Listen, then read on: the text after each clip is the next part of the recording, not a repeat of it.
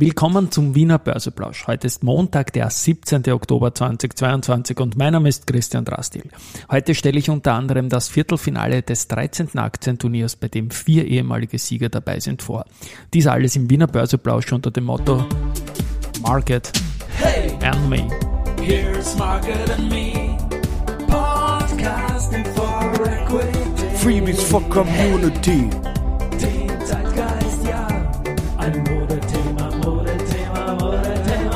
die Börse als Modethema und die Oktoberfolgen des Wiener Börseplausch sind präsentiert von Wiener Berger und der VAS AG. Zu beiden habe ich kurze Nachrichten. Äh, bei Wiener Berger habe ich gestern äh, meinen Partner-Halbmarathon gelaufen. Das mache ich für alle großen Partner, die mich über Jahre begleitet und auch fürs nächste Jahr committen. Das habe ich ge bereits gemacht für Ballfinger, dann war ich wieder 14 Tage relativ kaputt. Gestern für Wienerberger, hat Spaß gemacht, war super Wetter und noch bin ich nicht kaputt. Schauen wir mal, wie ich das ausgehalten habe. Der nächste ist dann Wikifolio gewidmet und das sind noch weitere, die da folgen werden. Ähm, das waren die News zur Wienerberger und die News zur VAS AG. Die wollen ja heuer an die Wiener Börse gehen, in den äh, MTF, in den, in den Markt.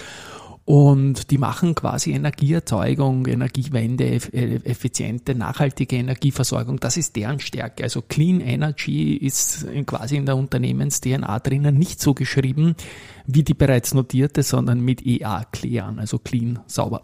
Gut, äh, die haben jetzt einen Auftrag bekommen und zwar äh, von, von Baselland in der Schweiz, also vom Kanton Baselland für Biersstadt und haben dort äh, Versorgung, Energie mit nachwachsenden Rohstoffen, Reststoffen, Altholzmaterialien aus der Reststoffverwertung sicherzustellen. Und das, das, das kann die Technologie von VHS und das ist ein, glaube ich, ein recht schöner Referenzauftrag und zeigt auch, wo die Equity Story dieses Unternehmens, das noch im Q4 kommen soll, im Dezember wohl, hingeht. Und wie gesagt, umweltschonende, effiziente Energiegewinnung und schlüsselfertige Anlagen auf hohem Niveau, das ist quasi der Anspruch von der VHS und wir bleiben da definitiv dran. Aber jetzt blicken wir mal auf den Markt.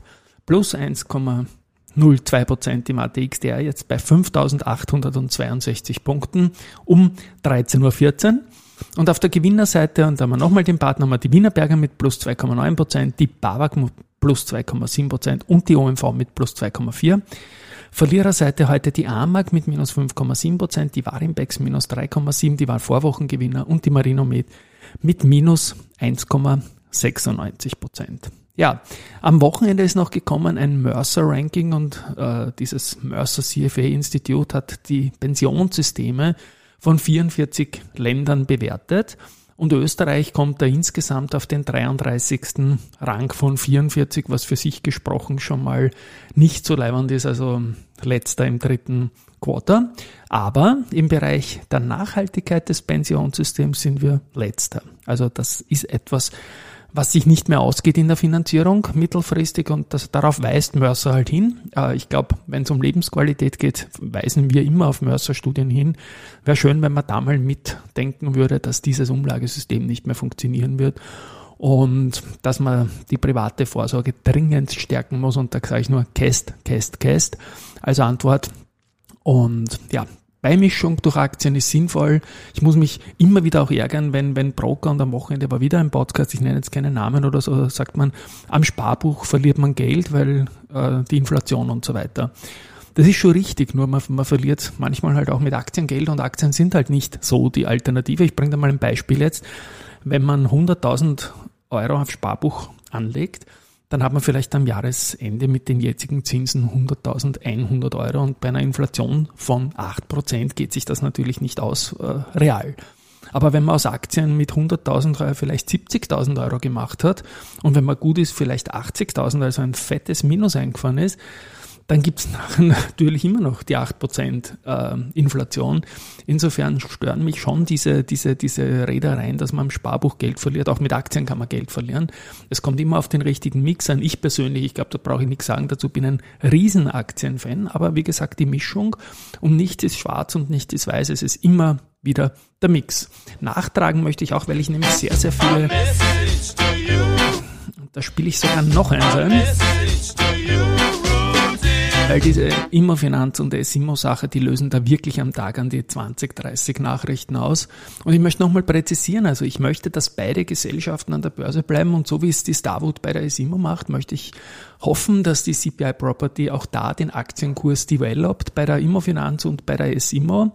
Äh, die Nachfrist bei der SIMO, die gibt's ja noch, die Aktie wird dann wohl auch fallen. Aber bei der Immofinanz muss man jetzt einfach zeigen, auch irgendwann einmal durch Maßnahmen, dass man auch an einem steigenden Aktienkurs interessiert ist. So, und jetzt komme ich zum Aktienturnier.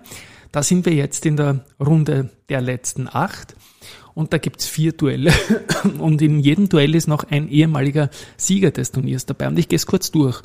Das erste Duell, das in dieser Woche gespielt wird, also vom Schlusskurs Freitag 14. bis Schlusskurs Freitag äh, 21. sind die alle vier, ist Uniga gegen Do Co.